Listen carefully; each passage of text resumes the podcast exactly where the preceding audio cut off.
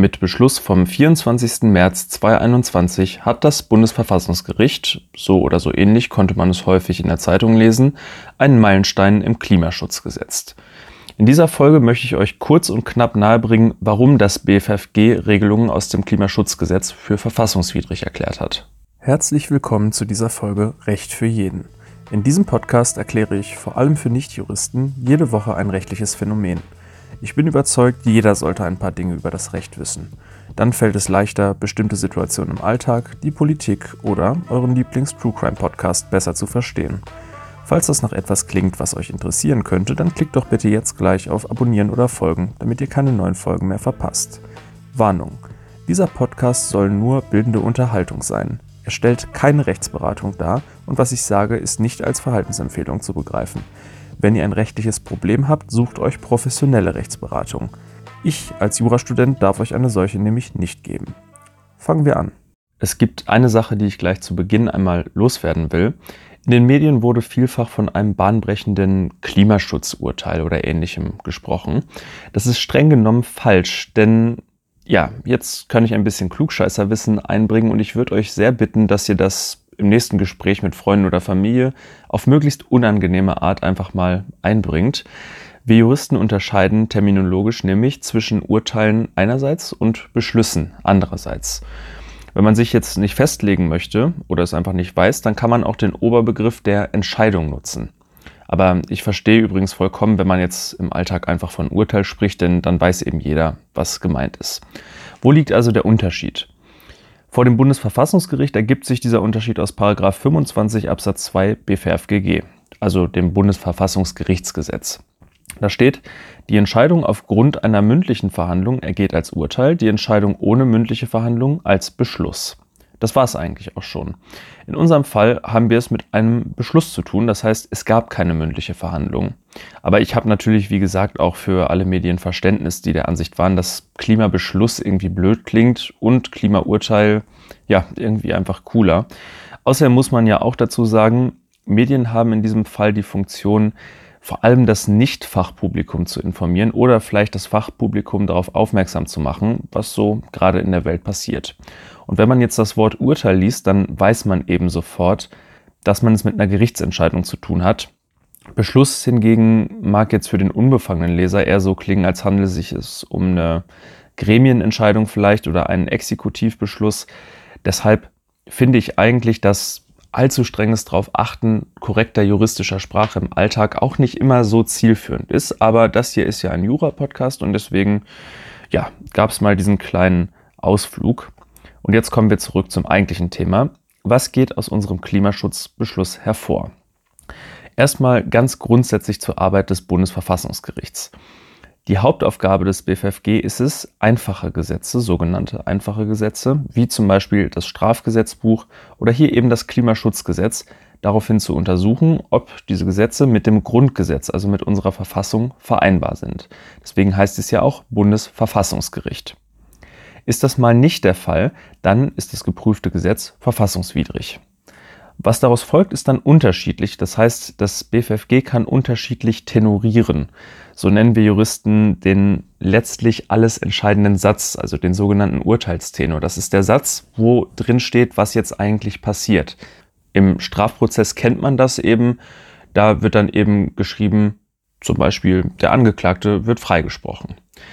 Vor dem Bundesverfassungsgericht steht ein bisschen was anderes. Da kann, flapsig formuliert, entweder stehen, Gesetz XYZ ist verfassungswidrig und somit nichtig. Das ist der einfachste Tenor, der ausgesprochen werden kann. Aus der Verfassungswidrigkeit folgt dann automatisch und meistens sofort die Nichtigkeit eines bestimmten Gesetzes. Es kann aber auch so sein, dass Gesetze nur in Anführungsstrichen für verfassungswidrig erklärt werden und dem Gesetzgeber ein Zeitraum für Nachbesserungen gelassen wird.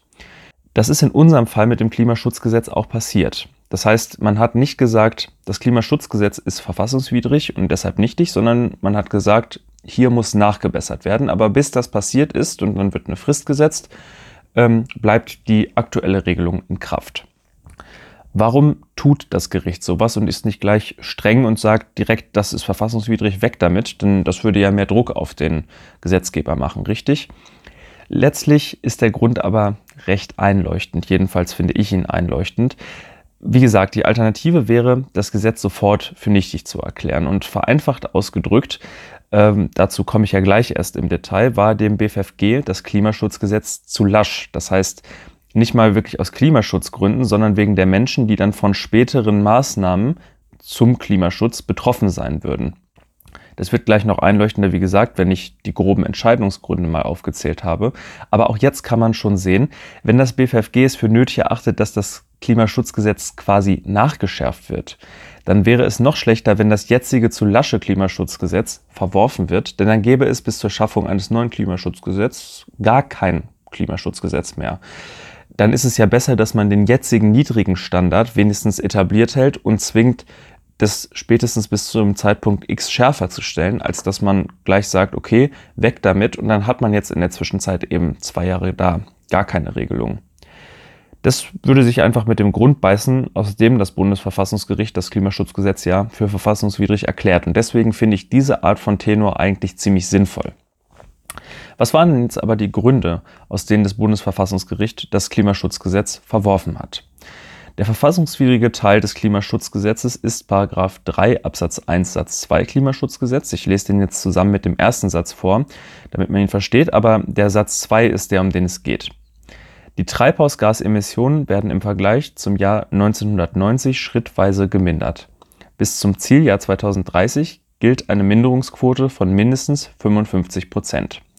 Eine weitere Rolle gespielt hat Paragraph 4 Absatz 1 Satz 3 Klimaschutzgesetz. Da steht drin, die Jahresemissionsmengen für den Zeitraum bis zum Jahr 2030 richten sich nach Anlage 2. Auch dieser Satz wurde für verfassungswidrig erklärt. Warum?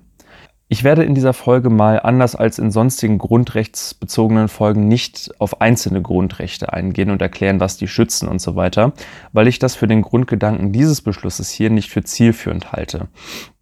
Letztlich war es nämlich so, das ist auch irgendwie was ganz Besonderes an diesem Urteil, dass es auf alle Freiheitsgrundrechte auf einmal ankam. Das heißt, man hat gar nicht einzelne Grundrechte rausgepickt, sondern eher den Gedanken der Verhältnismäßigkeit, dazu komme ich gleich nochmal kurz, und ähm, hat eben gesagt, es würde zu massiven Freiheitseinschränkungen so ziemlich aller Grundrechte kommen. Wichtig ist nämlich festzuhalten, das BFFG hat hier nicht quasi im Namen der Umwelt geurteilt, dass jetzt mal Zeit ist, ne? die Menschen müssen sich zusammenreißen, die Erde ist nicht nur für den Menschen da und so weiter und so fort, auch wenn das sicherlich auch vielleicht ein schöner Gedanke für den einen oder anderen ist, sondern das BFFG hat sozusagen im Namen der Menschen geurteilt, die sonst später von sehr strengen Klimaschutzmaßnahmen betroffen wären. Die Grundannahme des Bundesverfassungsgerichts dabei war, dass der Klimaschutz es erfordert, um zum Beispiel zu vermeiden, bestimmte Kipppunkte zu überschreiten oder eben bestimmte Temperaturgrenzen einzuhalten, dass man früher oder später klimaneutral und insbesondere CO2-neutral ist damit anscheinend gemeint wird. Mm, es ist weiterhin davon ausgegangen, dass es dann ein sogenanntes Restbudget an globalem CO2-Ausstoß gäbe, von dem Deutschland dann auch ein bestimmter Anteil zusteht. Wenn ihr mit dieser Annahme bis hierhin irgendwelche Probleme habt, dann ist das nicht wirklich ein Thema für diesen Podcast, denn das sind einfach keine rechtlichen Fragen, sondern naturwissenschaftliche. Als Jurist ist es so, und das gilt natürlich auch für die Richter am Bundesverfassungsgericht, dass man sich zwar mit der Materie so weit auskennen muss, dass man ein Urteil fällen kann oder eine Entscheidung treffen kann, man muss aber selbstverständlich nicht selbst ja, das jeweilige Fach studiert haben oder gerade jetzt hier irgendwie mit Messungen selber beweisen, woher der Klimawandel kommt und wie man ihn verhindern kann. Sondern es ist so, dass genau wie im Strafprozess zum Beispiel die Strafrichter häufig auf Sachverständigengutachten zur Schuldfähigkeit angewiesen sind, die Richter hier auch die gängige wissenschaftliche Meinung zur Klimaerwärmung zugrunde legen dürfen. Und ich will hier eben beim Juristischen bleiben und nicht in so ein Feld einsteigen, von dem ich auch nichts verstehe. Deswegen bitte um Verständnis an all diejenigen, die sich jetzt irgendwie daran stoßen. Das sind halt die Annahmen, die anscheinend jetzt gerade wissenschaftlich herrschend sind und die werden wir hier auch einfach zugrunde legen. Jetzt erinnert euch zurück an diesen verfassungswidrigen Satz, wo auf einen Anhang 2 verwiesen wurde. Und da drin standen ja Jahresemissionsgrenzen bis zum Jahr 2030. Das Gericht hat dann festgestellt, dass von diesem errechneten für Deutschland verbleibenden Restkontingent von CO2 durch die Zahlen, die in diesem Anhang stehen, bis 2030 bereits ganz wesentliche Teile dieses Restkontingents erschöpft werden würden. Wozu würde das dann führen? Naja, bis 2030 würde erstmal alles weitgehend so weiterlaufen wie bisher, zumindest fast. Ne? Man könnte dann natürlich wieder irgendwelche Spritpreise ein bisschen erhöhen, aber im Großen und Ganzen würde sich wahrscheinlich nicht viel tun. Die Einschränkungen wären deshalb ziemlich gering, ähm, ja, aber danach knallt es dann auf einmal, weil dann nur ein recht kleines CO2-Restbudget vorhanden ist oder in anderen Worten die Reduktionslast massiv ansteigen würde. Das heißt, es wären große Anstrengungen nötig, damit man jetzt auf einmal den CO2-Ausstoß ganz stark vermindert. Um diese Reduktionslast erfüllen zu können, wären dann radikale Eingriffe in so ziemlich jedes Freiheitsgrundrecht nötig und dann gegebenenfalls in den Worten des Gerichts auch gerechtfertigt. Beispiele, die ich mir dafür spontan ausdenken kann, sind zum Beispiel, man würde das Fliegen verbieten, vielleicht bis auf medizinische Notfälle. Oder ähm, es dürfen nur noch aus Holz gebaute Segelschiffe fahren. Es gibt generell keinen Individualverkehr mehr. Das dürfte, wenn man das bis ins Extrem fortspinnt, noch nicht mal alles gewesen sein. Ich will das nur betonen, damit auch klar wird, das betrifft jetzt nicht nur gewisse Bubbles, die irgendwie unbedingt auf ihre schmutzigen Verbrennungsmotoren beharren, sondern das kann wirklich irgendwann so ziemlich jeden treffen. Also zum Beispiel könnte es ja auch nötig sein, den Stromverbrauch massiv zu reduzieren. Das heißt, man könnte nicht mehr jederzeit ins Internet gehen oder insbesondere könnte man sagen, Bitcoin-Mining würde komplett verboten. Man könnte auch noch weiter gehen und einfach sagen, dass Individualhaushalte zumindest keine aktiv betriebenen Kühlschränke mehr nutzen können, denn die fressen ja nun mal auch den ganzen Tag Strom und stattdessen gibt es ganz bestimmt irgendwelche Alternativen, dass man quasi nur eingelegte und anders haltbar gemachte Kost zu sich nimmt. Das haben die Menschen ja über viele Jahrhunderte und Jahrtausende auch geschafft. Ähm, und ich wollte einfach diese Beispiele einmal anführen, nicht um mich irgendwie lustig zu machen, sondern um wirklich einmal klarzustellen, dass wenn man diesen Klimaschutzgedanken konsequent zu Ende denkt, dann würde es nötig werden, wenn alles so weiterläuft wie bisher, dass ab 2030 auch mal so ganz radikale Eingriffe einfach mal stattfinden müssten und dann wahrscheinlich auch gerechtfertigt wären, wenn man das BFFG hier so verstehen kann, wovon ich aber nach der Lektüre des Beschlusses ausgehen muss. Weiterhin ist es ja so, wir haben jetzt in der Corona-Pandemie gesehen, wie schnell es manchmal gehen muss, irgendwelche Einschränkungen zu erlassen und vor allem, wie verdammt unangenehm das ist und wie unkoordiniert und teilweise einfach dämlich das abläuft, wenn man eben Hals über Kopf auf einmal handeln muss. Das ist jetzt keine Kritik an der Corona-Politik, die wir betrieben haben, sondern einfach nur, warum es ganz logisch ist, dass es immer besser ist, etwas von langer Hand zu planen, als erstmal aufzuschieben, aufzuschieben, aufzuschieben und dann auf einmal eben ganz schnell handeln zu müssen. Das ist ja irgendwie etwas, was kaum einer Erklärung bedarf. Was nämlich auch wichtig ist, ist, dass diese Einschränkungen, die man dann vornehmen müsste, im Grunde irreversibel wären. Das ist also anders als bei Corona, dass man so die Hoffnung hat, gut, jetzt kommt die Impfung und dann ist vielleicht irgendwann mal gut oder wir lernen irgendwie anders mit diesem Virus umzugehen. Oder wir treffen gar aktiv die Entscheidung, dass wir eben uns nicht mehr um dieses Virus kümmern wollen, weil wir es nicht können. Das sind aber ganz andere Maßstäbe, über die wir hier nochmal sprechen, weil ja quasi wenn man der Wissenschaft glauben kann, sozusagen in weiten Teilen die Bewohnbarkeit des Planeten Erde irgendwann verloren gehen würde, wenn man nichts unternimmt. Deswegen ist das hier nochmal von deutlich größerer Tragkraft, jedenfalls in meinen Augen. Naja, auf jeden Fall ist es so, dass zum Beispiel durch solche wie ich sie genannt habe, Beispiele oder andere Einschränkungen massiv in diverse Freiheitsgrundrechte eingegriffen würde. Das können ja auch, wie gesagt, kleinere Sachen sein, dass man einfach sagt, es gibt gar keine Verbrennungsmotoren mehr und so. Auch das sind ja gewisse Einschränkungen. Naja, und dafür würde in den nächsten zehn Jahren erstmal so gut wie nichts passieren. Das Bundesverfassungsgericht hat dann diesen Zustand für verfassungswidrig erklärt hat festgehalten, es sei nicht mit dem Gedanken der Verhältnismäßigkeit vereinbar, dass künftige Generationen sich dann also ab 2030 vermutlich massiv selbst einschränken müssten, um eben auszubügeln, dass bis dahin nichts geschehen ist. Wenn ihr jetzt mehr zu diesem Prinzip der Verhältnismäßigkeit hören wollt, dann hört euch bitte die Folge über die Querdenker-Demo in Leipzig an.